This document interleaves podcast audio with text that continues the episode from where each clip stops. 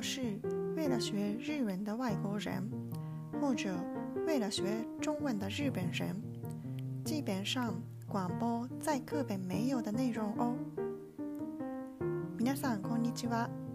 この番組では日本語を学んでいる外国人のために、また中国語を学んでいる日本人のために向けて、教科書では習わないさまざまなテーマをもとにお送りします。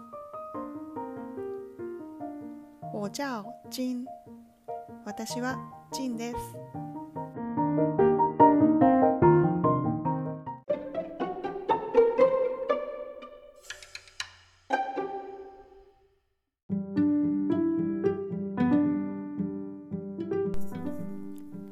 那我们开始喽。それでは始めましょう。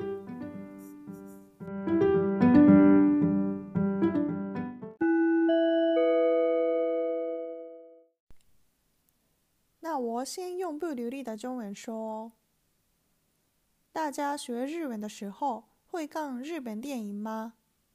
为了学中文，我常常看台湾的连续剧或是电影。通过电影了解到台湾的日常生活或者文化，这样的方法是一举两得的。这次我介绍现在在日本很红的电影。它的主题是如花树般的恋情。一月二十九号在日本全国上映的电影，看电影的人在周末就得到十三万三千人，超过最近爆红的《闺蜜之刃》得到冠军。以超过最近爆红的《闺蜜之刃》的状况来说，大家应该就知道。有很高的话题性。主角为菅田将晖跟有村架纯两名实力派演员初次合作双主演，内容是以偶尔遇到主角的两个人而谈了五年的恋爱，就是恋爱电影。从大学生到社会人的恋爱模样，很真实的呈现。我看过后的感觉是。有增加虫太可爱了，让我的心小鹿乱撞。而且看到日本的情侣相处时常常遇到的各种状况，因此如果大家想跟日本人谈恋爱的话，能够参考看看。我在电影院看的时候，有很多二十岁左右的情侣，我推荐可以跟男女朋友一起去看。最近我对推理或者惊悚类的电影有兴趣。如果大家有推荐的作品的话，欢迎在 IG 上或 YouTube 上留言告诉我哦。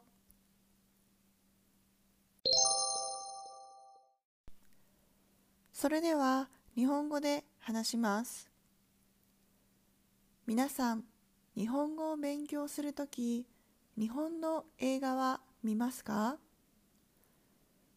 私は中国語を勉強するためによく台湾のドラマや映画を見ています。映画を通して台湾の日常生活や文化も理解できるので一石二鳥です。今回は今日本で話題の映画を紹介します。タイトルは花束みたいな恋をしたです。1月29日に上映され動員数は週末で13万3000人。あの「鬼滅の刃」を抜いて1位に輝きました。鬼滅の刃を抜いたといえば大体どのぐらい話題なのかわかりますよね。主演は須田将暉と有村架純で話題の2人が主演を務めます。内容は偶然出会った2人が恋に落ち5年間の交際模様を描いた恋愛映画です。大学から社会人になるまでの様子がとてもリアルに描かれています。個人的な感想としては有村架純が可愛すぎてキュンキュンしちゃいました。日本のカップルでよくあるような状況が描かれているので日本人と恋愛したいと思っている方はぜひチェックしてみてくださいね。映画館で見た時は20代のカップルがたくさんいましたよ。カップルで見るのもおすすめです。私は台湾の映画やドラマを見るのが好きです。最近は推理系のものや怖い映画も見たいなと思っています。もしおすすめの映画がありましたら教えてください。インスタのコメントや YouTube のコメントをお待ちしています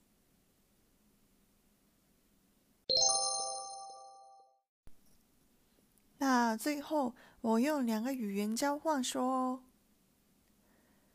大家学日文的时候会看日本電影吗？皆さん、日本語を勉強するとき、日本の映画は見ますか？为了学中文，我常常看台湾的连续剧或是电影。私は中国語を勉強するためによく台湾のドラマや映画を見ています。透过电影了解到台湾的日常生活或者文化，这样的方法是一举两得的。 映画を通して台湾の日常生活や文化も理解できるので一石二鳥です。这次我介绍现在在日本很红的电影。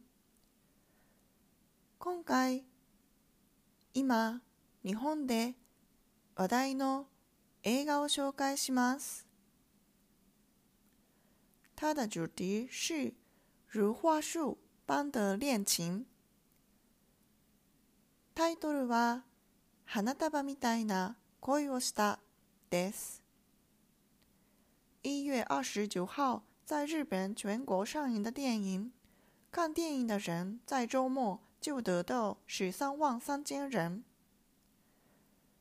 1月29日に上映され、動員数は週末で13万3000人。超过最近爆红的《鬼灭之刃》得到冠军。あの「鬼滅の刃」を抜いて1位に輝きました。以超过最近爆红的《鬼灭之刃》的状况来说，大家应该就知道有很高的话题性。鬼滅の刃を抜いたといえば、大体どのぐらい話題なのか わかりますよね。主角为菅田将晖跟有村架纯两名实力派演员初次合作双主演。主演は須田将暉と有村架純で話題の2人が主演を務めます。内容是以偶尔遇到主角的两个人而谈了五年的恋愛，就是恋愛電影。内容は偶然出会った二人が恋に落ち、5年間の交際模様を描いた恋愛映画です。从大学生到社会人的恋愛模样很真實的呈現。大学から社会人になるまでの様子がとてもリアルに描かれています。我看过后的感觉是，由曾稼琼太可爱了，让我的心小鹿乱撞。個人的な感想としては、有村架純が可愛すぎてキュンキュンしちゃいました。而且看到日本的情侣相处时常常遇到的各种状况，因此，如果大家想跟日本人谈恋愛的話、能夠参考看看。日本のカップルでよくあるような状況が描かれているので、日本人と恋愛したいと思っている方は、ぜひチェックしてみてくださいね。我看电影院的时候，很多二十岁左右的情侣。我推荐可以跟男女朋友一起去看。映画館で見たときは20代のカップルがたくさんいましたよ。カップルで見るのもおすすめです。我喜欢看台湾的电影或者连续剧。私は台湾の映画やドラマを見るのが好きです。最近我对推理或者惊悚类的电影有兴趣。如果大家有推荐作品的话，欢迎在 IG 上或者 YouTube 上留言告诉我哦。最近は推理系のものや怖い映画も見たいなと思っています。もしおすすめの映画がありましたら教えてください。インスタのコメントや YouTube のコメントをお待ちしています。